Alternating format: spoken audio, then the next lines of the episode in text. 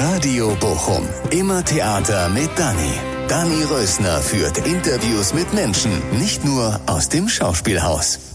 Früher dachte ich immer, das ist ja super schwer, wenn man ein Stück so oft spielt. Wie soll man das immer wieder neu erfinden? Aber jetzt denke ich mir mittlerweile, nein, überhaupt nicht. Es ist, das ist das Tolle daran eigentlich, dass man immer wieder so nochmal gucken kann.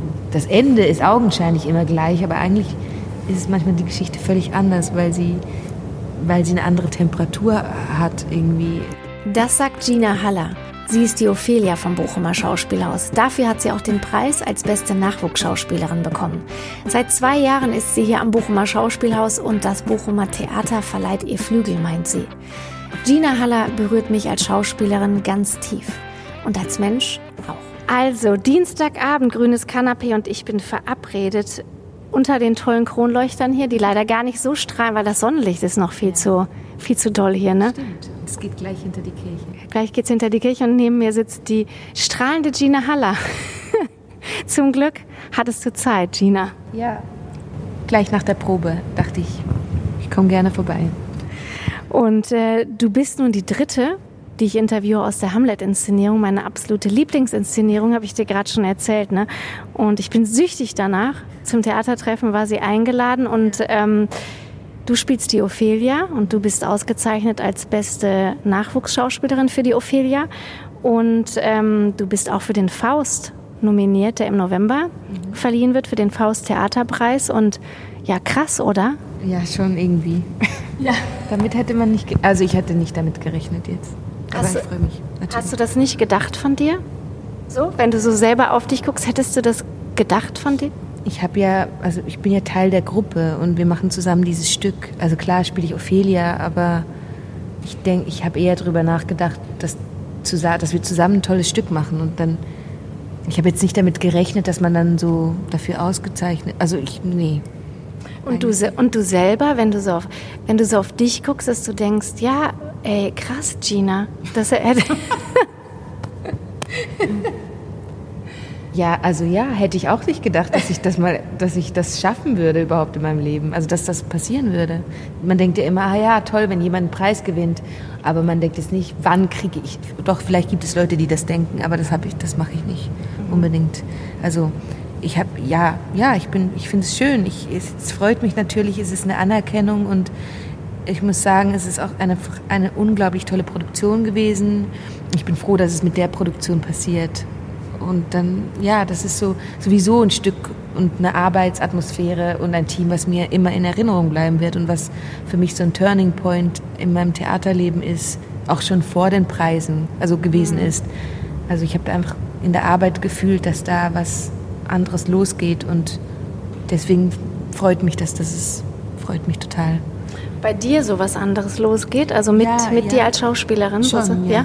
Also das macht auch dieser Ort und dieses Team, ähm, was sehr besonders ist und dieses unglaublich schöne Theater, ähm, was einem eine Freiheit und irgendwie Flügel verleiht und Vielleicht ist es auch diese Mischung. Ne? Also eigentlich ist es ja ein total renommiertes Theater, aber wir sind trotzdem nicht in Berlin oder so oder in München oder in Hamburg. Und man kann hier so seine Sachen machen mit den Leuten, die man mag und irgendwie wird es trotzdem gesehen. Also manchmal spielt man, ich war auch schon an kleineren Theatern und da spielt man irgendwie eine tolle Produktion, sieht einfach niemand. Also klar sehen es die Leute von der Stadt oder so, aber das hat, würde dann, also ja, kriegt nicht diese Aufmerksamkeit, manchmal die es verdient hätte oder so. Und das ist irgendwie schön hier. Und das, also vor allem halt, ja, die Gruppenkonstellation, die Leute, die hier sind und wie wir miteinander umgehen. ja, würdest du sagen, das ist, das ist special? Ja, auf jeden Fall. Also klar, also es ist nicht immer super harmonisch, aber ähm, im Großen und Ganzen würde ich sagen, dass wir einander respektieren und supporten und dass hier nicht Leute sind, die einander fertig machen. Gegenteil. Und das ist dann angenehm. Also, wir gratu also man gratuliert sich auch, wenn, was, wenn, der, ja, wenn die Kollegen eine Premiere hatten, ha haben, hatten, hatten, genau, oder, oder man schickt ein Toi Toi Toi, ist ganz klar, man ist auch in der Arbeitsbeziehung offen füreinander und das ist einfach ähm, sehr besonders. Also es fühlt sich eher familiär an, so jetzt nach zwei Jahren und das ist schön. mit Johann, der auch einfach für uns da ist. So empfinde ich das jedenfalls. Echt? Ja, finde ich schon, ja. Also natürlich ist er nicht immer anwesend, aber man hat das Gefühl, man kann ihn immer anrufen und irgendwie fragen. Mhm. Und man hat so, man redet so auf einer Ebene. Also man kann, also klar, es ist der Chef, aber es ist jetzt nicht, dass man Angst hat vor einem Gespräch mit Johann, sondern man fühlt, man hat das Gefühl, man kann alles sagen und man kriegt vielleicht nicht immer die Antwort, die man sich wünscht, aber es ist trotzdem ein Begegnen auf Augenhöhe und das ist sehr angenehm. Und immer inspirierend, oder? Also immer. Es kommt drauf an. Also ja, also meistens ist es total inspirierend. Auf jeden Fall. Er ist auf jeden Fall. Ich meine, er hat einen unglaublichen Erfahrungsschatz und ist einfach ein toller Künstler. Mhm. Das ist toll, sich mit ihm austauschen zu können. Und du kommst ja aus der Schweiz, ne? Ja. Aus einem kleinen Dorf in der Nähe von Dorna. Da ist doch total die Antro-Hochburg, ja, ne? Antro. Und warst du auf der Waldorfschule auch? Nee. Hast du so, so fast, fast. daneben? Nein, ich bin, ich bin dann auf, auf, die normale Schule, also auf die normale, aber auf die staatliche, also normale Schule gegangen. Aber hast du da trotzdem so quasi sowas mitbekommen? Ja, auf jeden Fall, klar. Also in unserem Dorf, da gibt es ich meine, Veleda ist jetzt in zum Beispiel, ne? aber das war da klar, jeder benutzt diese grüne Veleda. Da gab es, glaube ich, nur die grüne, als ich klein war. Ein diese Doof. Feste? Ja, diese Feste. Und klar, also, also es war alles ein bisschen öko bei uns. Also ich habe natürlich auch die alten Kleider meiner Mama getragen. Meine Oma hat immer Sachen gestrickt. Ähm, es gibt diese Ita Wegmann Klinik in meinem Dorf. Das ist auch eine anthroposophische Klinik. Da bin ich auch als Kind hin immer. Also es ist klar, dass man sich immer auf natürliche Ansätze beruft, wenn man krank ist. Und jetzt die Schulmedizin ist dann eher so der zweite. Mhm. Jeder hat einen Garten und baut selber Zeug an. Früher hatten wir noch mehr Bauernhöfe und der Metzger hat die Kühe vom Hof geschlachtet. Also es ist schon so. Mhm. Also so war deine Kindheit? Das klingt jetzt sehr idyllisch, aber ja, also ja, meine Kindheit war äh, auf dem Dorf, viel im Wald, viel unbeaufsichtigt. Wahrscheinlich kommen selber vom Dorf. Also ich meine, ja. für mich hört sich das nicht komisch an. Ja, es ist halt, es ist aber auch cool irgendwie gewesen. Also nicht alles war cool, aber du weißt ja, wie es auf dem Dorf ist. Ne? Dann ist der Kindergarten, ist dann unten bei der Straße und es ist alles so nah beieinander und die Schule ist irgendwie fünf Minuten weiter und alle kennen sich irgendwie und ja. und ja, man ist immer draußen und spielt und also es ist jetzt nicht, also man lässt ja hier nicht seine Kinder alleine rausgehen, aber da ist es ja ganz normal. Genau, oder zur Schule laufen alleine. Ja, klar. Das auch. Und so bist du aufgewachsen auch? Dass alleine zur Schule? Ja, alleine zur Schule, alleine zum Kindergarten. Der war wirklich, also ich war oft bei meinen Großeltern und man musste nur die Straße runter und da war schon der Kindergarten. Mhm. So. Und oben war der Wald und ich war auch bei den Pfadfindern. Mhm. Bei den Kleinen. Echt? Bei den Kleinen, ja, als ja. ich klein war. Also nicht mehr bei den Großen. Ähm, Wölfli heißen die bei uns. also wie kleine Wölfe, Babywölfe. Da war ich dabei. So. Und warst du ein braves Kind? Äh, ich glaube, ich war schon brav, ja. Also ja, ich, irgendwann war ich dann ein bisschen frustriert, weil ich komm, ich war auch, es gab nicht Aus, es gab keine Ausländer in unserem Dorf. Das war auch nicht immer einfach. Also es gab also unten im Dorf haben die Italiener gewohnt, das klingt jetzt blöd, aber das waren die Ausländer. Und dann gab es halt dieses kleine schwarze Kind, was halt niemand so einordnen konnte. Und was, ja, das habe ich dann natürlich auch zu spüren bekommen. Und dann habe ich irgendwann so, ja, durch Bemerkungen, die anderen Kinder haben natürlich mich gehänselt und so. Richtig gehänselt? Ja, auf jeden Fall, ja. Krass.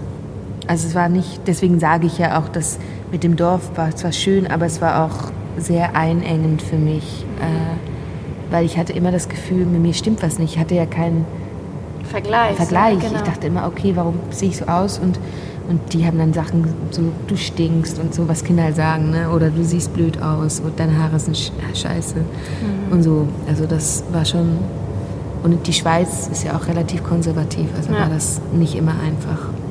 Und dein Vater kommt von der Elfenbeinküste, ne? genau. ne?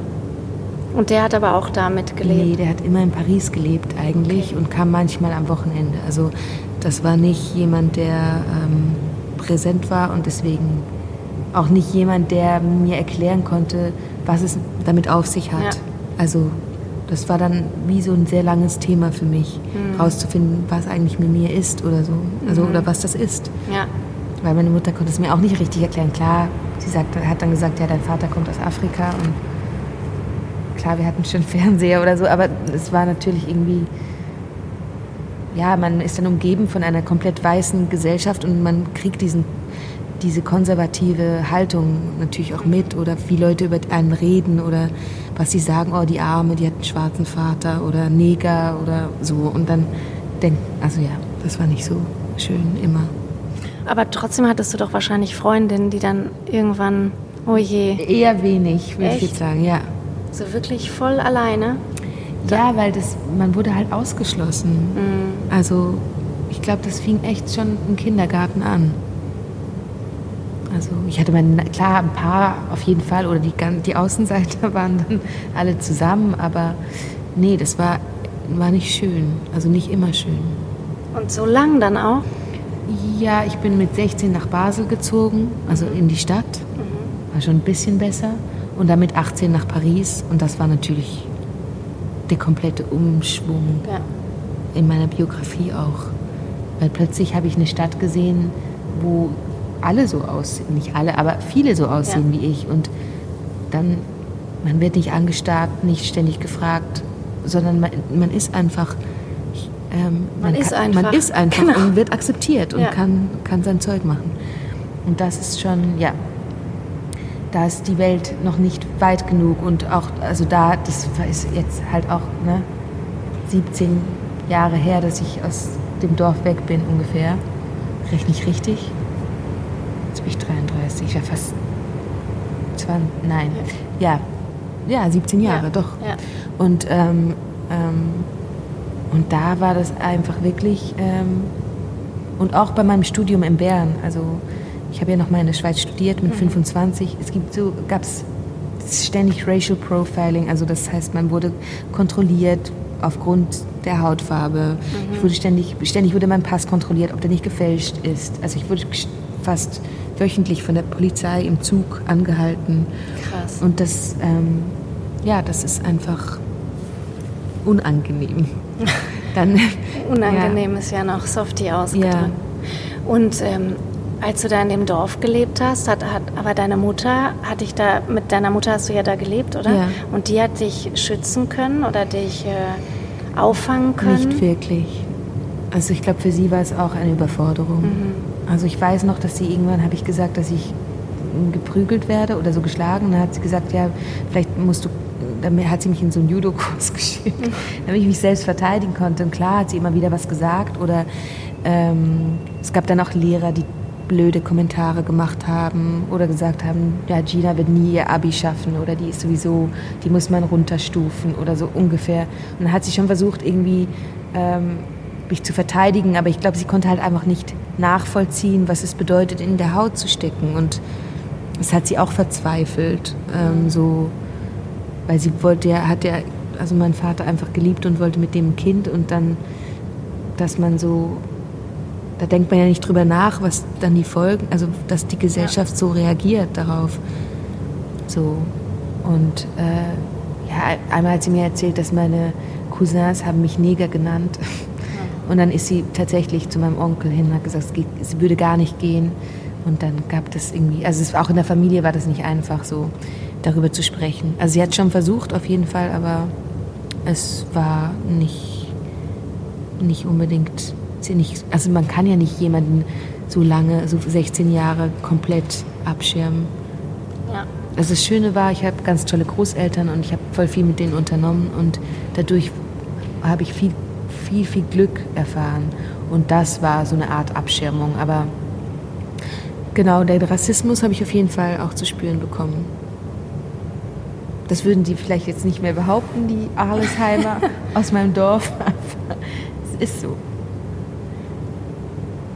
Es tut mir voll leid, wenn du das jetzt so Das ist erzählst. überhaupt nicht schlimm. Also, ja, Trotzdem. klar ist schlimm, aber ähm, das ist ja. Und als du dann, dann hast du dich auf den Weg nach Paris gemacht und hast gedacht, jetzt will ich hier leben. Ja, mit 18 bin ich nach Paris gezogen. Und dann, wie hast du dann da gelebt? Gejobbt, also gekellnert, bei H&M habe ich gearbeitet, bei Mango, äh, in einer Bäckerei, in Bars. Und konntest du Französisch vorher? Ein bisschen, also weil in der Schweiz muss man ja Französisch mhm. lernen und mein Vater spricht Französisch, aber nicht gut. Und das habe ich dann da auch natürlich verbessert durch das Reden mit Leuten und habe mich sehr schnell sehr, sehr wohl gefühlt da. Mhm. Also das war auf jeden Fall eine gute Entscheidung. Und dann warst du da auf einer privaten Schauspielschule, ne? Ja.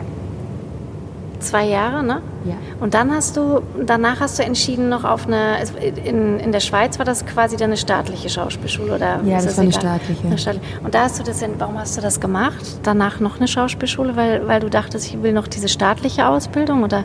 Ja, weil der, also der, das ist ja ganz anders in Frankreich, ne? Da gibt es nicht dieses Stadttheatersystem. Genau.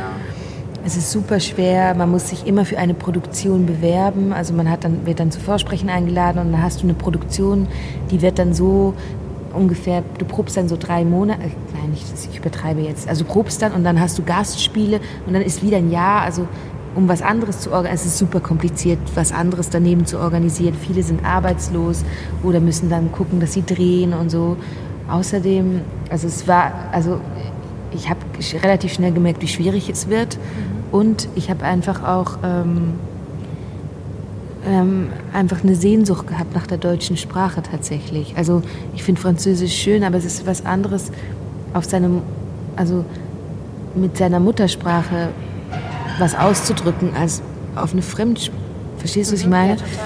Also, also Deutsch ist ja nicht meine Muttersprache, ich bin Schweizerin, also Schweizerdeutsch, aber trotzdem liegt es mir näher und ich, ich, hab, ich, ich ging immer sehr gerne ins Theater. Also in Basel gab es auch ein tolles Theater mit. Lustigerweise war Sandra da äh, engagiert, als ich so Teenie war. Mhm. Ähm, und Hüller, ne? Sandra also Hüller. für die nicht. Ja, äh, ja, für die, die es nicht wissen, Sandra Hüller. ja. ähm, und ja, ich wollte einfach da mitmachen. Also ich, ich dachte, ja, es wäre doch schön, wenn das irgendwie. Und ich war tatsächlich 25 und das war wie so der letzte Shot, weil viele Schulen nicht mehr, also so die Ernst Busch oder, also viele nehmen nur bis, also ich glaube, die nehmen gar nicht mehr mit 25 Leute auf, weil es dann zu spät ist. Ja.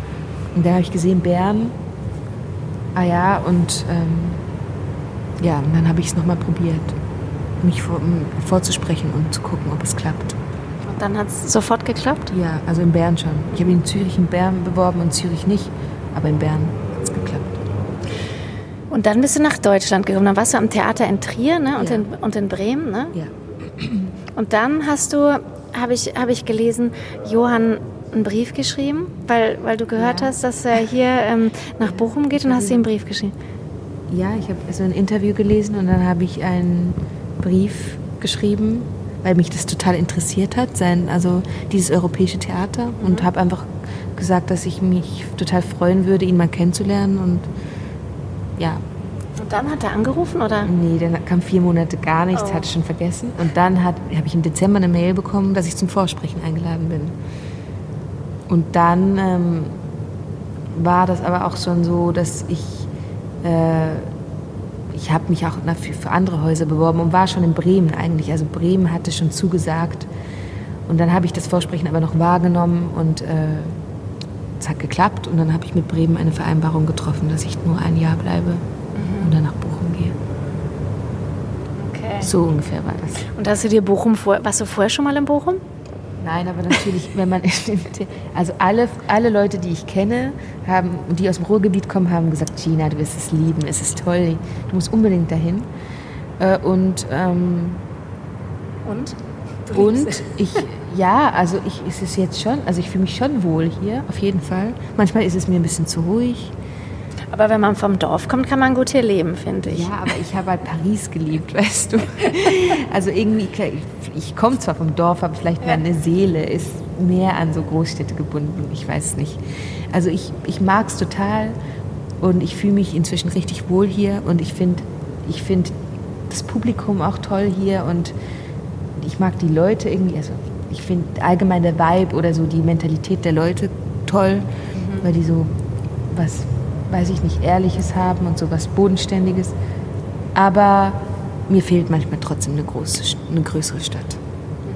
So. Einfach, wo mehr passiert. Ja, wo So. mehr, ja, genau. Ist ja nicht schlimm, ich triffst du damit jetzt nicht so. Vielleicht die Leute, die Bochumer, Die Leute. Ja gut, aber du hast ja schon schön über Bochum erzählt, ne? Stimmt.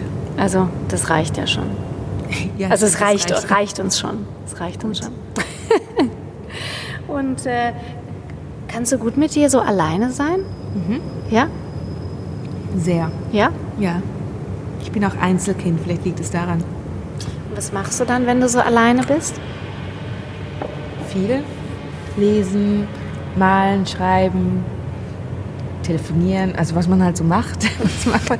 Spazieren gehen. Was liest du? Liest du viel? Eigentlich schon, ja. Und gerade? Ähm, ich habe so einen Roman angefangen, oh, jetzt weiß ich nicht mehr, wie er halt. Nina von. Ja, siehst du, jetzt weiß ich den Autor nicht mehr. Müsste ich jetzt gerade. Kannst du mir nachher Bescheid sagen? Kann ich dir. sagen. füge ich dann ein. Okay, cool. Ähm, aber ja, ich, ich. Irgendwas fällt mir immer ein oder ich mache Sport oder so. Ich habe eh.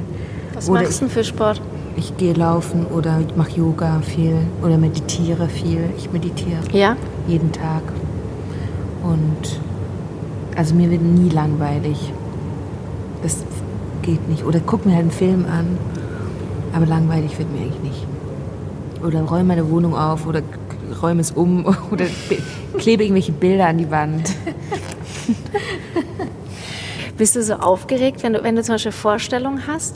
Ähm, ist es dann, wie ist denn der Tag dann so vorher? Wenn, kann, der, ist der dann so ganz normal? Könntest du dich dann mit Nein. einer Freundin im Café treffen und so kurz vorher in die Maske? Also ist das für dich Nee. so komplett Routine oder ähm, muss es da schon vorher ruhig zugehen? Jede Vorstellung mindestens zwei Stunden vorher im Theater. Echt? Ja, für, ich muss das, also andere nicht, aber Es ich gibt auch wirklich Schauspieler, die so durch die Pforte reingehen, Klar, kurz vorher, ne? So. Ich, äh, ich kann das nicht, aber ich bewundere also das irgendwie auch, aber ich kann das nicht. Ich habe irgendwie das Gefühl, ich muss mich vorbereiten oder ich mache dann meistens Yoga, spreche mich ein, meditiere nochmal, gehe den Text durch, gedanklich.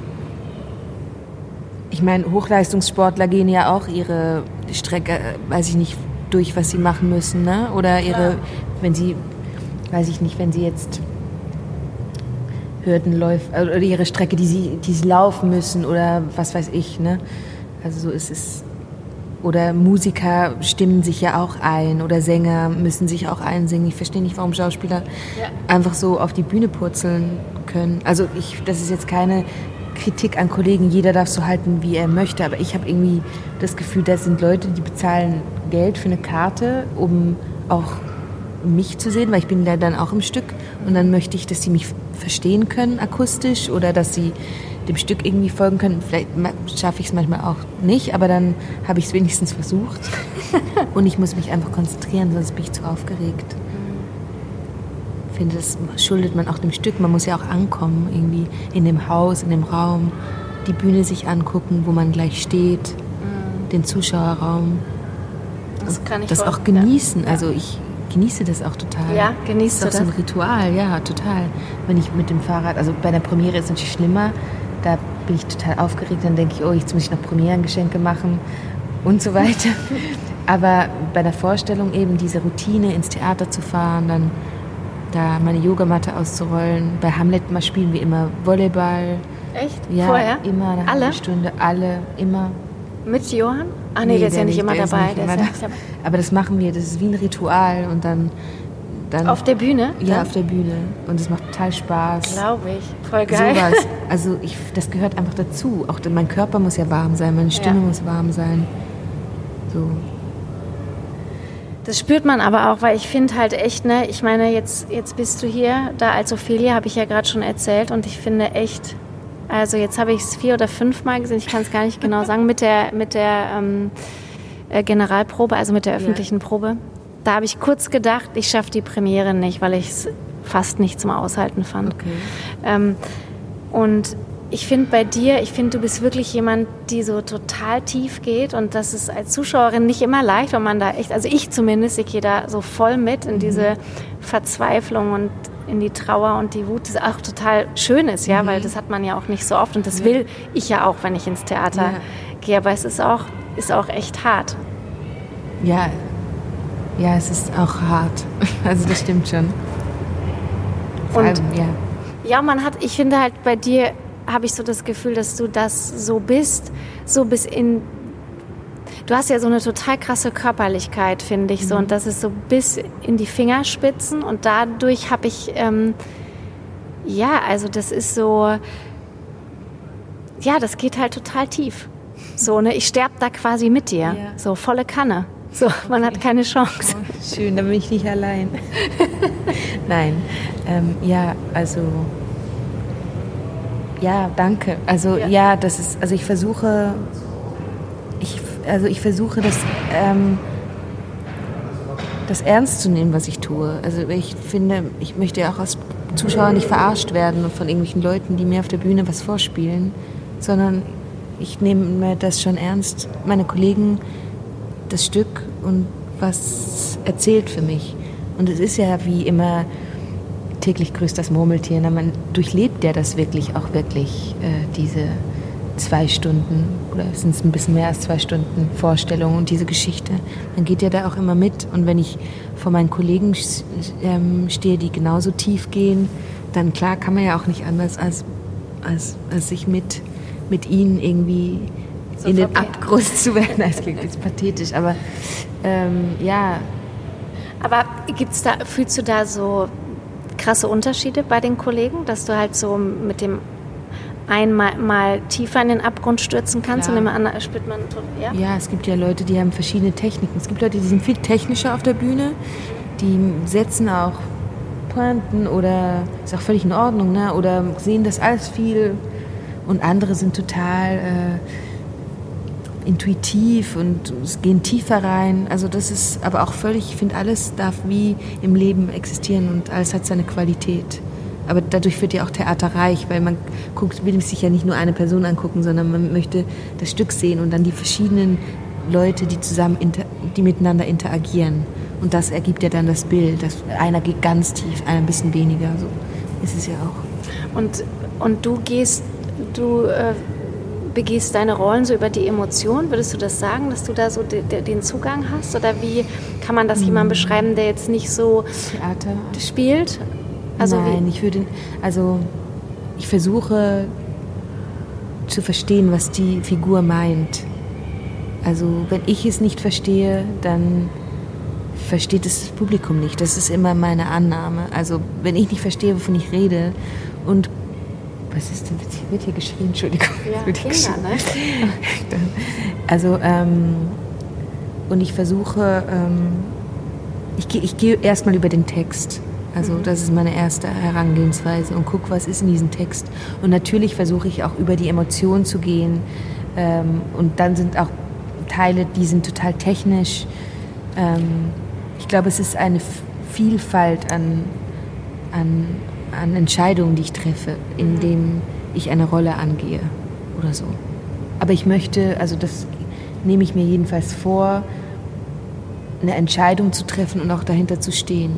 Also wenn du sagst Körperlichkeit, ja, also hinter meiner, das ist nicht, ich mache das nicht einfach, weil es mir so passiert, sondern ich möchte, also natürlich passieren mir auch Dinge, aber dass, dass man auch dazu steht und nicht immer denkt, es ist jetzt ein Zufall oder so. Mhm. Verstehst du, was ja, ich meine? verstehe ich. Und wenn du das so, so einen Abend gespielt hast, wie zum Beispiel Hamlet, und da ja. super verzweifelt bist, äh, Trauer, Wut äh, und dann auch noch stirbst, was macht das? was macht das denn mit dir als Schauspielerin an so einem Abend? Also, das mhm. frage ich mich manchmal. Weißt du, wenn dann, die, wenn dann der Vorhang zugeht oder nicht der Vorhang zugeht und du dann jetzt verschwindest, wie bist du dann drauf? Ja, also es ist, es ist unterschiedlich. Also natürlich machen diese Worte was mit einem und es ist nicht leicht aus dem Stück zu finden, finde ich, für mich. Ähm, zum Beispiel, als ich, im, ich weiß noch, Anfang des Jahres, als ich noch Ivanov dazu gespielt habe, dass er, ja, das, eine, ja. Dass er eine ähnliche Tragik ja. in sich trägt. Und dann habe ich das im Wechsel gespielt, so ungefähr. Es war auch noch Winter. Und wirklich irgendwann konnte ich nicht mehr, war nur noch deprimiert. ja, natürlich, das sind ja Worte, die dein Gehirn kann ja nicht unterscheiden, ah, das ist jetzt Theater. Ja, das, genau, das, das meine das ich. Das hört ja... Du, und wenn du ja, es halt so lebst, klar. dann... Man, genau. man, man faked ja auch Emotionen. Genauso kann dein Gehirn nicht verstehen, ah ja, die faked jetzt so ungefähr, dass das mit ihrer Liebe zu Ende geht. Ja. Das, klar macht das was mit einem. Also ich spüre das in meinem Körper und auch in meinem Gemüt und meiner Seele und ich versuche dann entweder vielleicht in die Kantine, jetzt haben wir ja wieder eine Kantine und mit ähm, den Kollegen oder mich abzulenken oder nach Hause zu meditieren. Ganz oft spaziere ich nach Hause, um einfach runterzukommen oder habe mir so vorgenommen, dass ich eine Tür schließen möchte, mhm.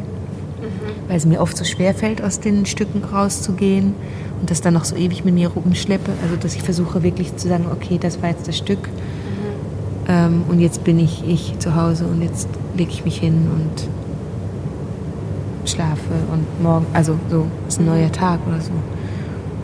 Aber natürlich, das macht was mit einem, auf jeden Fall. Also, und man geht ja auch an Grenzen, also auch körperlich manchmal auch, das jetzt in Hamlet jetzt nicht so sehr, aber es gibt schon, also ich spüre das schon in, meinem, in der Anspannung in meinem Körper, dass sich was verändert. Ja, und auch die Interaktion ne, mit den anderen, ja. finde ich, das muss ja was machen. Natürlich, also, das macht auf also, jeden Fall was. Ja.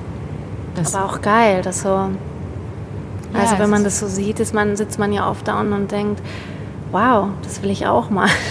Ja, es ist ja auch schön, weil man kann ja wie die Geschichte immer wieder erleben. Mhm. Und dadurch verfeinert sie sich. Manchmal habe ich das Gefühl, also auch in den Dialogen denke ich, ah ja, und dann kann ich, stelle ich die Frage nochmal. Jetzt weiß ich nicht, wie oft wir Hamlet schon gespielt haben, aber man stellt ja nicht die, gleich, die immer gleiche Frage auf dieselbe Weise, sondern man stellt sie immer wieder neu und es eröffnen sich einem immer wieder andere Blickwinkel auf das ganze Geschehen, auf die eigene Rolle, auf den Partner und das ist total interessant, einfach auch als Beobachtung. Und früher dachte ich immer, das ist ja super schwer, wenn man ein Stück so oft spielt, wie soll man das immer wieder neu erfinden, aber jetzt denke ich mir mittlerweile, nein, überhaupt nicht. Es ist, das ist das Tolle daran eigentlich, dass man immer wieder so nochmal gucken kann. Das Ende ist augenscheinlich immer gleich, aber eigentlich ist es manchmal die Geschichte völlig anders, weil sie, weil sie eine andere Temperatur hat irgendwie an einem Abend oder eine andere Energie. Und das ist ja auch als Zuschauerin jetzt, also wenn ich sagen kann, ich habe das viermal gesehen. Ja, stimmt. Das, das verändert sich ja, das verändert sich ja auch, weil ich komme ja auch immer mit einem anderen Zustand, mit, einer, mit einer anderen Emotion ja. da rein, ja. Und dann suche ich ja immer was anderes oder genau. finde immer was anderes. Das ist auch total spannend. Ja. Oder ich sehe was, was ich vorher gar nicht gesehen habe. Ja, zum Beispiel. So. Wie so ein Buch, was man nochmal liest und denkt, hä? Das habe ich nicht gelesen. Ja, ja stimmt. Das, das ist, ist, total ein, spannend. Das ist toll. Und es geht ja nicht oft. Also es, man hat ja zum Beispiel auch so Filme, wo man sagt, okay, die kann ich öfter sehen. Aber es gibt ja Filme, die hat man einmal guckt und denkt, gut, ja, aber muss ich nicht nochmal ja. gucken. Und bei Hamlet war es wirklich bei mir auch als Zuschauerin zum ersten Mal seit, weiß ich nicht wie vielen Jahren, so dass ich dachte, das kann ich noch 20 Mal sehen. Wirklich. Das freut mich. Ja. Ja. Das ist toll, ne? Aber ja. ich meine, so ging es ja zum Glück nicht mehr alleine. Sonst ja, wäre ja nicht zum Theatertreffen. Es gibt lustigerweise immer wieder Leute, die ich im Publikum entdecke, die schon öfters da waren. Ja.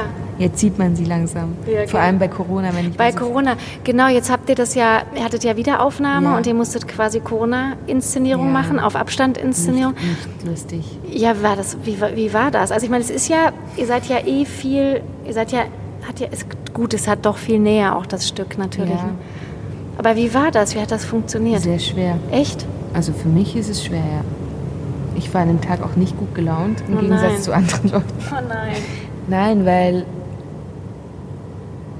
ich meine, ich spiele ein Paar mit Hamlet. Also ja.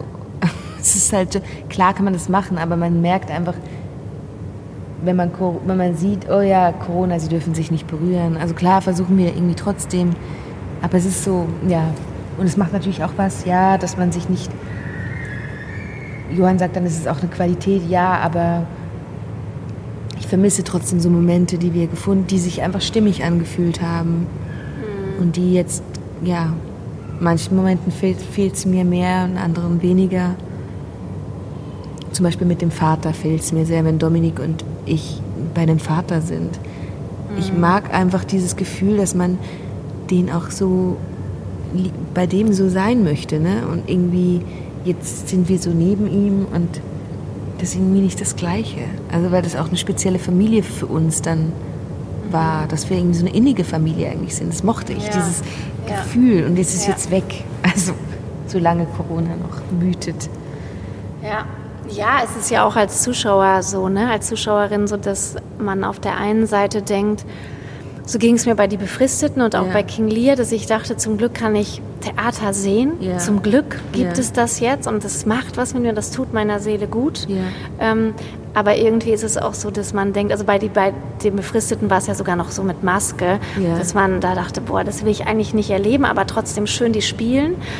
Und man Aber- sitzt da und man denkt halt, eigentlich will ich es nicht. Ich will auch nicht, dass hier so wenig sitzen. So, Ja, es ist wie so, man ist im Zwiespalt. genau, ne? man ist so, es ist halt so ein, ja, es ist halt ein Widerspruch. Es ist total schwierig. Es ist, so. Und im Film tun alle so, als ob es Corona nicht gäbe. Ja, das habe ich auch schon gehört. Das ist halt wirklich krass. Und dann sitzt man hier mit so wenig. Und wie ist das für dich, dass der Saal so leer Ja, es ist? ist schwierig, weil das Publikum gibt eine Energie. Ja. Also ohne die, ich spiele ja nicht, um, wir spielen ja nicht, um irgendwie alleine da zu stehen. Für, also, also wenn der Saal voll ist, das, also das ist ja eine in- ständige Interaktion auch mit dem Publikum. Das geht jetzt gar nicht mal über reak hörbare Reaktionen, aber da fließt Energie in dem Raum und die fehlt einfach. Ja. Und natürlich kann man viele Stücke gar nicht mehr spielen. Ähm, und man will auch nicht. Ich habe mir auch eine Generalprobe von einem, in einem anderen Theater letzte Woche angeguckt. Und man will auch nicht einfach Leute sehen, die vereinzelt auf der Bühne stehen und Text sagen. Also, weißt du, also klar gibt es dann immer wieder ein bisschen kreative Lösungen, wie man es wie man's doch machen kann. Aber man merkt halt, es ist Corona. Und Genau. Das hat dann vielleicht eine andere Qualität, aber es ist so ein bisschen, dass man denkt, ja, es ist aber Corona. Aber ist das nicht so wie in unserer Gesellschaft? Ne? Jetzt sagen, ja, wir können ein normales Leben führen, aber wir können es halt eben doch nicht. Ja. Weil wir können uns nicht mehr begrüßen, wir können uns, Genau. jeder hat ständig Angst, ist ständig, äh, jetzt, jetzt wo der Herbst anfängt, das lei leicht, leichteste Kratzen im Hals ist schon Corona-Verdacht und man Ja. kriegt Panik. Ich war irgendwie letzte Woche bei der Apotheke und habe mir von Veleda dieses Ifludoron geguckt, das sind so Ja. Kügelchen. Und dann war der Verkäufer hat gesagt, gute Besserung, hat so über die Theke geschoben. Und ich habe gesagt, ich bin nicht krank. Ich habe es nur gekauft, weil es ist immer für den Winter. Aber die Leute haben gleich so Panik, okay. Ja. So, ja, es ist einfach scheiße. Ja. Also es ist einfach richtig, ähm, richtig schwierig, was passiert. Und ich meine, wir können trotzdem froh sein, weil wir arbeiten und es gibt Leute, die verlieren ihre Existenz, die verlieren ihr Leben. Das ist tausendmal schlimmer, als kann man gar nicht in Worte fassen. Genau, und ihr Ja. könnt wenigstens Und proben. Und, können du, proben. und du drehst jetzt auch noch das. Ist ja total, total der Gina-Hype, oder? Also so. Ich glaube, dass das nichts mit dem China-Hype zu tun. Aber sag mal, jetzt machst du auch noch Kino, ne? Das auch? noch? Nein, also so, so es klingt jetzt, als würde ich jetzt hier die nächste Hauptrolle. Nein, das ist es nicht. Es sind eher so kleine Sachen, die ich mache. Ich weiß es nicht. Ich, ich freue mich total Mhm. und ich bin mega dankbar. Und wie findest du Drehen so? Ist es sehr anders als Theater für dich? Ähm, ja, es ist auf jeden Fall anders. Also es ist, es fühlt sich technischer an. Also wenn da zehn Leute um dich rumstehen und dann- und bitte und so und klapp. so.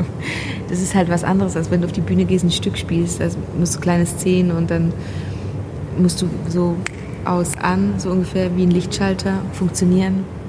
Und da darf man doch auch nicht so groß spielen, Ja, oder? das ist eine andere Spielweise. Und fällt dir, fällt dir das schwer? Ich habe mir mal einen Film angeguckt, den ich gedreht habe mit 22, ne, das ist jetzt elf Jahre her. Und da habe ich gedacht, ah, du hast schon viel zu viel gemacht. Und jetzt manchmal merke ich, manchmal mache ich fast, oder ich versuche fast gar nichts mehr zu machen oder ganz nur über die Augen oder so. Aber man muss es lernen, weil ich damals auch nicht genau wusste. Gibt so eine Szene, da gucke ich so kritisch und verziehe so wirklich das Gesicht. Ich dachte, das ist so peinlich. Das kann man sich nicht angucken. Aber man weiß es ja nicht. Ne? Man denkt, auf der Bühne kannst du dann so gucken, aber im Film sieht es irgendwie scheiße aus. Und kannst du dich gut angucken? Hast du mal Hamlet, ähm, gibt es ja in der Mediathek auch, ne? Auf Dreisat, ne? Oder auf jeden Fall, es gibt ja, gibt ja eine Aufnahme, ne? Ja, Hast, kann, hast du das mal angeguckt? nee. Bist du auch nicht?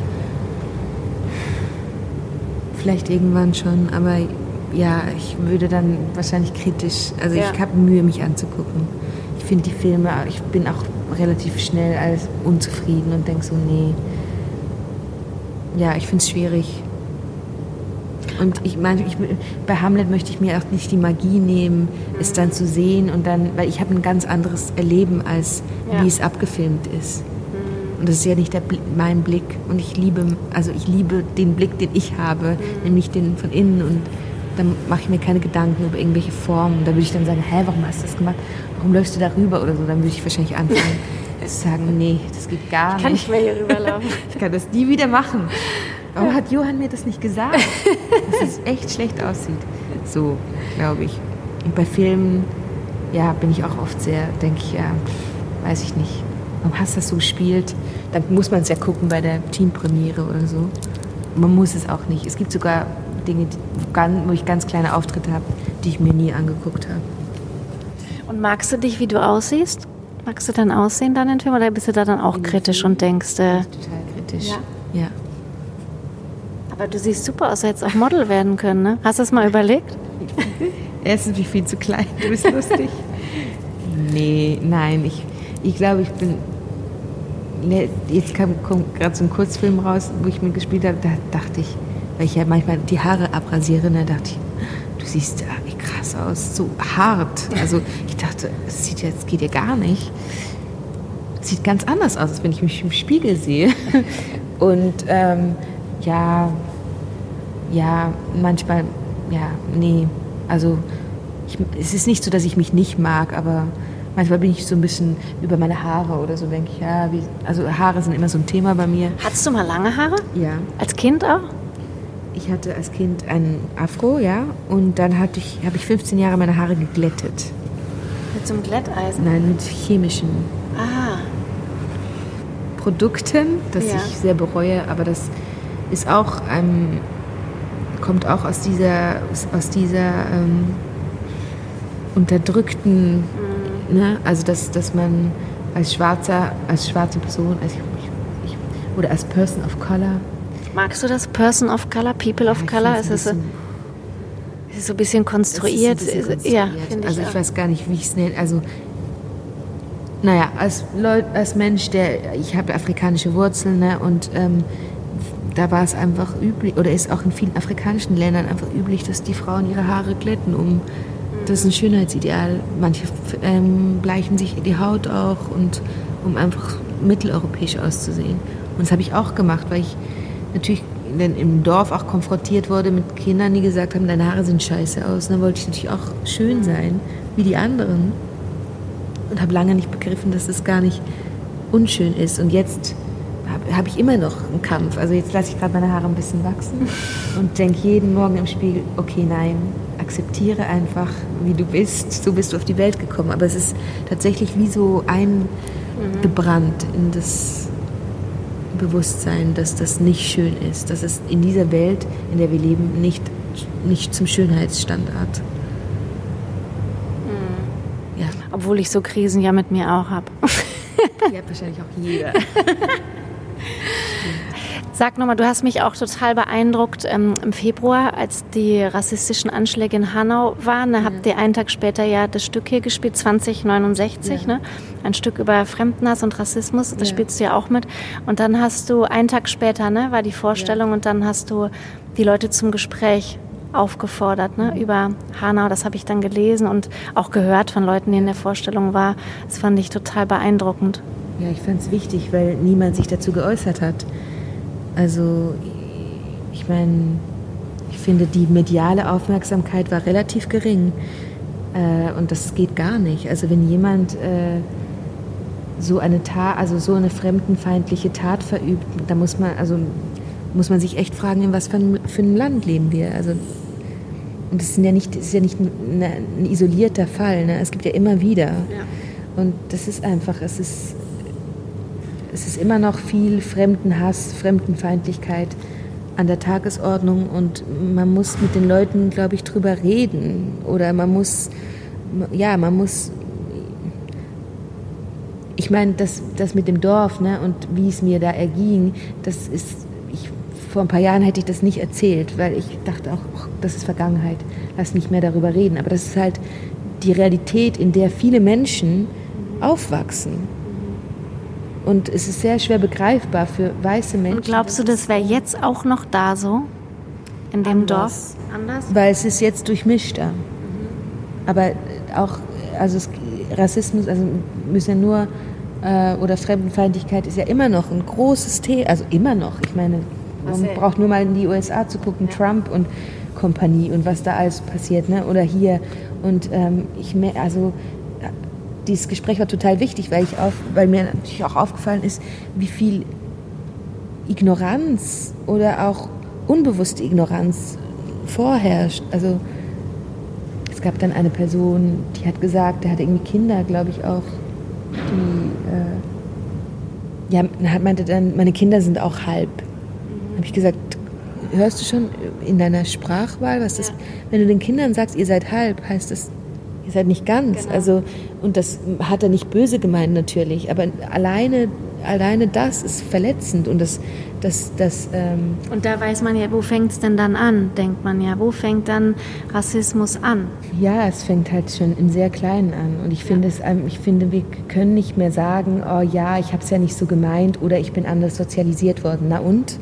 Also es löst halt was in mir ja, aus. das meine ich. Und wenn es jemanden trifft, ja, dann ist es dann Rassismus. Genau. So, also ich sage, es, es, geht ja nicht, es geht auch Bodyshaming ist ja was ähnliches, ne? Also die, also dass man auch, wie man über andere Körperformen spricht. Also das sind einfach ich verstehe schon, dass die Political Correctness Leuten auf, auf den Sack geht, aber ich finde es wichtig, dass man, dass man sich gegenseitig respektiert und die, die Grenzen auch anerkennt. Also wenn man eine Grenze überschreitet, da hat die, ja, dann, dass man auch da, da bewusst irgendwie einen Schritt zurückgeht und, und da guckt und sich vielleicht nochmal korrigiert oder so. Man ist ja auch ein Vorbild für die nächste Generation. Man kann nicht einfach immer sagen, ja, ist jetzt halt so oder genau ich habe es halt nicht anders gelernt. Also genau. na, dann lernst halt um. Genau. Du bist ja nicht, ist ja nicht in Stein gemeißelt. Genau. Und das finde ich immer so dumme Ausflüchte. Also ich bin nicht mehr bereit, Leute zu entschuldigen, die rassistisch sind, auch wenn sie es nicht bös meinen. Wie ist es denn hier in Bochum? Erfährst du da viel rassistische Übergriffe? Also hast du das Gefühl, du hast. Ja, es passiert schon. Ja. Mhm. Also immer wieder. Also nicht jetzt häufig, aber es ist schon ein paar Mal passiert. Und ja, ja, es passiert. Es ist etwas, was einem, glaube ich, begleitet, wenn man, wenn man Migrationshintergrund hat oder wenn man im, durchs Leben. Es passiert wirklich in kleinsten Bemerkungen und manchmal auch im Großen. Also manchmal ist es auch ganz offensichtlich und auch so gemeint, mhm. bösartig. Mhm. Also ich könnte, glaube ich, man könnte ein Buch schreiben über all diese aber sollte man nicht. Es sind ja negative ähm, Vibes. Vibes, genau. Aber man sollte es auf jeden Fall ansprechen, so wie du es machst und es ja, aussprechen. Fall. Man und muss es ansprechen. Wir, sind, wir leben 2020. Also es kann mir niemand mehr erzählen, dass äh, wir können die ganze Welt bereisen. Es ist nicht mehr wie, weiß ich nicht, 1800, was weiß ich, bevor es überhaupt irgendwie ein Flugzeug gab, man nicht wusste, wer, was für ein Volk da irgendwie, mhm. weißt du? Ja. Am, naja, aber dann bist du ja hier an einem guten Ort, weil Jetzt muss ich kurz überlegen, sind es 22 Nationen? Ich wollte eigentlich Alexander Kruse, hier? den Pressesprecher, noch fragen. Ähm, ja, weil hier bei in, in dem Ensemble, Ensemble, im Ensemble, ich glaube, es sind 22 tatsächlich. Das dann ist es ja, kann sein, ist ja. doch ein super Ort dann ja, hier. Gut, also ja, auf jeden Fall. Und du spielst die Ophelia, das ist doch irgendwie auch. Genau, das habe ich nämlich auch gelesen, ähm, dass dir auf der Schauspielschule jemand gesagt hat, du wirst es schwer haben. Ja. Das ist doch der Hammer. Ja, aber es vor, vor ungefähr, weiß ich nicht, 15 äh, Jahren haben Schauspielschulen auch Leute wie mich abgelehnt und haben gesagt, du kriegst keinen Job, wir bilden dich nicht aus. Mhm. Und das ist nicht so lange her. Also, ja. Und ja, die haben mir gesagt, du wirst es schwer haben. Lustigerweise mir und einem anderen Kollegen, der auch, äh, der ein Viertel Kam aus Kamerun kommt. Und wir, haben, wir waren die Ersten, die einen Job hatten. Und jetzt spielst du die Ophelia. Ja, finde ich super. Also ja. ich finde es auch als Zeichen super, weil ja, finde ich, ich auch tatsächlich nicht im, im Theater. Ich habe immer nur weiße Menschen im Theater gesehen und ich, es ist schwer, sich dann hineinzuversetzen in so einen Beruf, weil man niemanden sieht, der so aussieht wie man selber. Und ich sehe das auch als ja als Chance, dass also Johann äh, äh, also ich finde das einen politischen Akt tatsächlich. Ich finde das großartig, dass er er besetzt so, wie er denkt, ist es am besten. Und er geht nicht nach Hautfarben oder ähm, nach Hintergründen. Und das finde ich, ähm, das finde ich toll. Ich finde das da, auch toll. Da könnten viele nachziehen, was sie nicht tun oder zu wenig tun. Theater. Ja, ja. Un, ja, also es gibt noch so unglaublich viele Ensembles, da kannst du durchscrollen, mhm. siehst du nie mehr. Oder jetzt versuchen alle anzurufen um zu gucken, wo gibt es Leute, äh, Schauspieler of Color, weil jetzt das mit George Floyd passiert ist und jetzt wollen sie alle politik, politisch korrekt mhm. sein. Aber um dann irgendwie die Nebenrolle zu spielen oder so, da habe ich, also ja. so. Und ist es nicht total geil mit so vielen ähm, unterschiedlichen Nationen, allein so wegen den Sprachen? Wie ist denn das so in der Kantine dann? Wie, weil, weil, so. wie, wie, trifft man sich denn dann mit auf eine? Englisch. Immer Englisch? Nein, also die meisten können jetzt, also alle können Deutsch. Ja. Sprechen Deutsch. Alle. Aber auch so kulturell ist das Wort doch total, ja, total. geil, weil man so viel, äh, tot, ja genau, total ja, inspirierend total. und man bekommt so viel mit, oder? Ja, alleine jetzt, ich mache im Kinderstück mit und die kommen alle aus Holland und dann... Guck mal in die unendliche Geschichte. Ja, die unendliche Geschichte und die Hauptdarstellerin ist auch eine schwarze Frau, also die, ich und sie spielen die Hauptrollen, also sie und ich, Entschuldigung. Ähm, Carmen und ich spielen die Hauptrollen, sind zwei schwarze Frauen anstatt zwei Jungs. Was heißt ein Hauptmann? Bist du Atreo? Ich bin Atreo oh, und sie ist Bastian, also Basma. Oh, wie geil. Ja. Und das ist, finde ich, super. Das ist auch wieder ein Zeichen. Viele sprechen gar nicht, also die sprechen Deutsch, ne? Die haben Deutsch, aber die sind, haben natürlich auch eine Färbung und so. Und dass das auf der Bühne zusammen existieren kann, finde ich großartig, weil das ist unsere Gesellschaft. Warum ja, sollten wir irgendwas vorgaukeln, was, was altmodisch ist, was, was, was es nicht mehr gibt? Und so will ich das ja auch nicht sehen. Ich will, wenn ich, ich will genau das sehen, was da draußen stattfindet, will Oder? ich im Theater sehen. Ich will nicht Avantgarde hier sehen. ja, klar. Ja. ja, will ich auch. Also ich meine, so. Also ich finde, man könnte noch viel mutiger sein und viel radikaler. Und ich hoffe, das kommt die nächsten Jahre auch noch. Ähm, ja, wir haben so viele unterschiedliche Communities, die hier leben und die auch ins Theater vielleicht wollen und mhm. sich wiedererkennen. Ja und sich dann identifizieren können, so wie du halt gesagt hast. Ne? Wenn man sich dann nicht identifizieren kann, geht man halt nicht. Ne? Ja, zum Beispiel dieses 2069, ne? also ist immer ganz süß, wie die Kinder dann fragen. Und das sind viele Kinder mit Migrationshintergrund, die da, die sich, die mit ihren Klassen kommen und dann fragen, wie wird man Schauspieler oder so.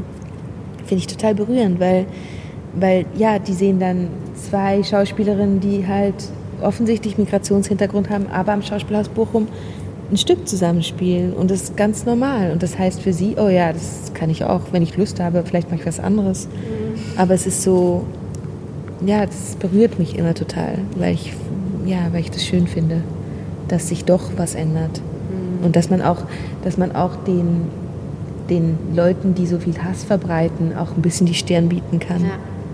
Also das ist manchmal auch mein Payback für, für die Leute, wo ich denke, die, die mich runtergemacht haben, denke ich immer so, ja, ich mache das nicht für die, aber ich denke mir so, ja, aber doch, also äh, vielleicht hättet ihr gewünscht, dass aus mir nichts wird, aber ich bin irgendwie glücklich, weil für mich habe ich was erreicht. Also, also und dabei geht es nicht um irgendwie Ruhm oder so, sondern ich habe, ich, ich darf mit Leuten an einem Ort was machen, was mir Spaß macht und was mich erfüllt und was vielleicht auch andere inspiriert. So, und ihr könnt, konntet das nicht kaputt machen. Also die Hoff also das Positive und die Hoffnung, dass es besser wird und dass es anders wird. Und bist du noch manchmal in dem Dorf? Äußerst selten. Also meine Großeltern leben da noch und die besuche ich sehr selten, aber ich habe wirklich tatsächlich emotional keine Bindung zu diesem Ort. Mhm. Also für mich ist das einfach ein Teil meiner Geschichte, der vorbei ist. also der jetzt auch. Und wo ortest du dann so Heimat? Ja, das ist eine gute Frage. Das weiß ich selber nicht. Also ich habe sehr gerne in Paris gelebt. Das war wirklich unglaublich bereichernd. Auch war schön, auch kein Theater zu machen, sondern einfach zu arbeiten und zu leben. Also nicht, dass ich jetzt nicht lebe, aber du weißt, was ich meine. So. Ja. Ähm, ich weiß es nicht, weil der Beruf zieht einem doch immer von Ort zu Ort und natürlich denke ich drüber nach, was ist der nächste Ort oder also ja, was, was ist meine Zukunft? Ähm es gibt so ein Lied von Herbert Grönemeyer, das fällt mir gerade ein. Der, da singt er, ich weiß überhaupt nicht, welcher Song das ist. Das war ist so ein relativ unbekannter, vielleicht Nummer 14 auf irgendeiner ja. Platte. Und da singt er, Heimat ist kein Ort, Heimat ist ein Gefühl. Das stimmt. Ja, das stimmt, da hast du absolut recht. Ich finde, man kann überall sich, äh, zum Beispiel lustigerweise mochte ich Berlin lange nicht und jetzt war ich die letzten Monate immer wieder in Berlin und es fühlt sich irgendwie gut an. So auch. Also eben, Heimat ist auch die eigene Wohnung oder. Ja. Aber es hat auch was mit der Sprache zu tun, lustigerweise. Heimat ist auch die Sprache oder so. Also Ja. Ich, meine, da fühle ich mich mit der Schweiz schon verbunden. Also wenn ich einen Schweizer treffe und wir dann anfangen, Schweizerdeutsch zu sprechen. Kannst du das gut? Sag, Ja, sag mal was. Ja, ich kann Schweizerdeutsch, ich bin Schweizerin, was soll ich sagen? Können wir jetzt ein Interview auf Schweizerdeutsch weitermachen? Könntest du doch mal die Ophelia Auf äh, auf Schweizer so darf, wie heißt, was sagst du mal, darf ich dein Herz essen? Sagst du, darf ich Darf ich, die Herz, darf ich dein Herz essen, Hamlet? der, ta der, der tägliche Ekel, wie sagt man das? Der tägliche, der alltägliche Ekel. Ekel, ja, es ist, halt so. Äh. Ich habe auch mal auf Schweizerdeutsch gespielt bei Sebastian Nübling. Ja, der hat in, in Basel ein Stück gemacht, Fucking Omal hieß das, nach einem Film von Lucas Moddison. So aus, ähm, und da haben wir auf Schweizerdeutsch gespielt. Ist aber nicht so prickelnd. Weil Schweizerdeutsch ist keine geschriebene Sprache. Es klingt auch irgendwie nicht so rund, finde ich. Ich mag das, ich finde es irgendwie ganz charmant, aber es klingt immer nicht so rund, finde ich. Es Nein. läuft nicht so. Es läuft nicht so, nee. Nein, und es ist tatsächlich ja keine geschriebene Sprache. Jeder redet halt so, wie er möchte.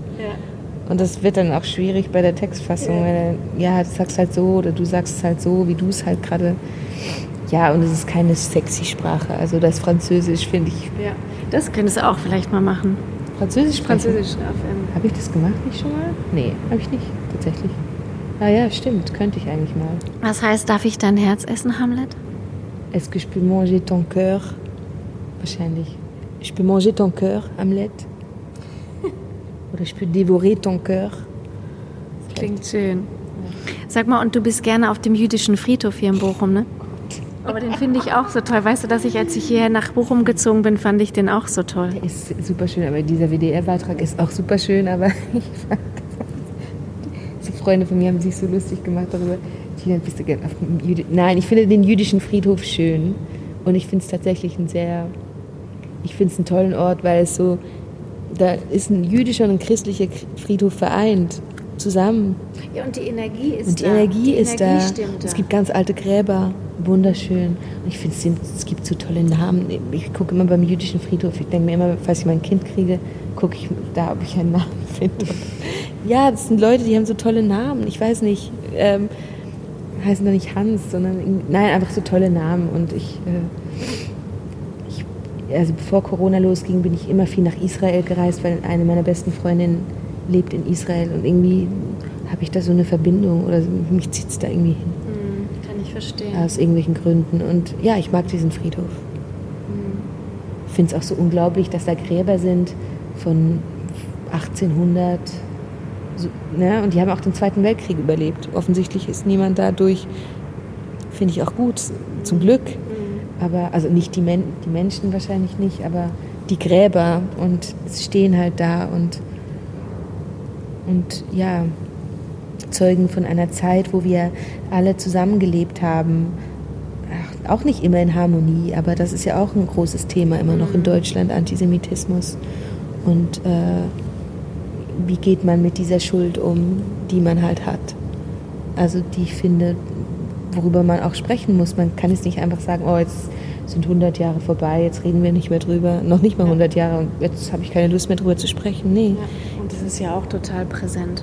Also Ja, total unglaublich präsent. Es gibt ja immer wieder diese Anschläge oder vor den Synagogen sind, ist ja oft Polizei stationiert und ich finde einfach, das ist, natürlich fühle ich mich auch dahin gezogen, weil ich bin auch Teil einer Minderheit. Ich weiß, wie es ist, wenn man sich, wenn man ausgeschlossen wird von einer Mehrheit, weil man einen anderen Glauben oder einen anderen Hintergrund hat. Also bei mir ist jetzt nicht der Glaube, aber so und das, ja, finde ich einfach, ja.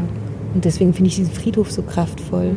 Finde ich auch. Ich finde, also ich war da jetzt schon lange nicht mehr, Ja. aber ich finde, also mich hat der so geerdet. Es Ja. gab irgendwie so, ich habe keinen Park hier gefunden, als ich hergezogen bin, der mich so geerdet hat. Ja. Ich hatte mal Stadtpark, okay, der zerwuselt mich eher so. Der ist so, Wiesenthal ist okay. Und dann habe ich irgendwann das gefunden. Und dann fand ich das total toll, weil ich finde, Ja. das ist so eine Erdung und man ist so nah an der Geschichte dran. Total, ja. Also man fühlt so Geschichte. Ja. Ich würde fast sagen, es gibt fast nur das Schauspielhaus hier, wo man auch so nah an der Geschichte dran ist. Also für mich so. Stimmt, Das ja. war, war für mich so der Punkt. Da Ich bin da irgendwann mit dem Fahrrad vorbei und dachte, wow, Ja, das ist, du hast recht, es hat eine ganz besondere Energie.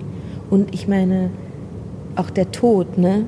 Also das ist auch dieses vernachlässigte Thema in unserer Gesellschaft. Ich finde es wichtig, dass man sich immer wieder konfrontiert. Natürlich soll man nicht immer. Es geht ja nicht um Trau, aber dass man halt das Ende, dass das Ende uns allen bevorsteht. Ich habe manchmal das Gefühl, wir leben so, als wäre unser Leben eine unendliche Geschichte, die es halt eben nicht ist. Und dann, wenn Leute krank werden und sterben, da läuft jemand durch die Straße und hat keine Haare und denkt man, oh Krebs, oh schlimm.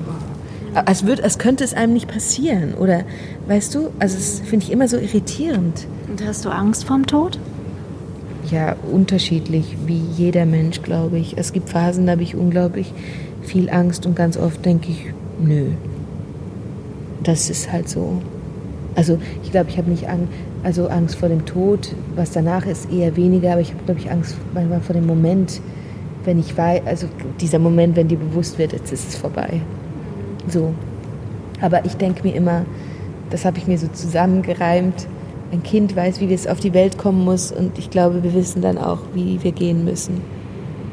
Und es hat dem Kind auch niemand vorher gesagt, wie es jetzt da auf die, und dann muss es atmen und schreien und dann ist es am Leben. Und deswegen werden, wird unser Körper auch wohl, der hat schon was vorbereitet, dass wir dann auch irgendwie gehen können auf eine Art. Ähm, Einfach intuitiv. Aber das ist ja, Glaube glaube ich, schon. genau das, was vielen so in der heutigen Zeit Angst macht, weil man so weg von seiner Intuition ist, denke ich Ja. manchmal. Und sie haben Angst vor Schmerzen. Aber ich habe mir sagen lassen, zum Beispiel Schmerzen an ganz am Schluss hast du auch gar nicht mehr. weg- Also ich will jetzt nichts Falsches sagen, ne? ich habe es nicht erlebt. Aber ich kann mir halt Bis vorstellen, auf die Bühne, da hast du es schon. gehört mehr. halt auch zum Leben dazu. Also man kann nicht, klar können wir uns jetzt irgendwelche Pillen immer einwerfen, aber auch der Schmerz gehört und auch das Drama gehört zu unserem Leben. Ich weiß, ich verstehe viele Leute, die sagen, auch ich will nicht immer Drama gucken, ich will mal was Leichtes. Aber das Leben ist auch viel Drama. Also Ja. es ist halt auch Schmerz. ist Schmerz. Und ich gucke gerne Drama. Ja, oder? Ich gucke irgendwie auch richtig gerne Drama. Das erinnert mich, also dann fühlt man sich irgendwie auch geerdet, eben, dass man, dass diese Vergänglichkeit da ist und dass, dass eben das nicht alles immer so leicht fällt. Ja.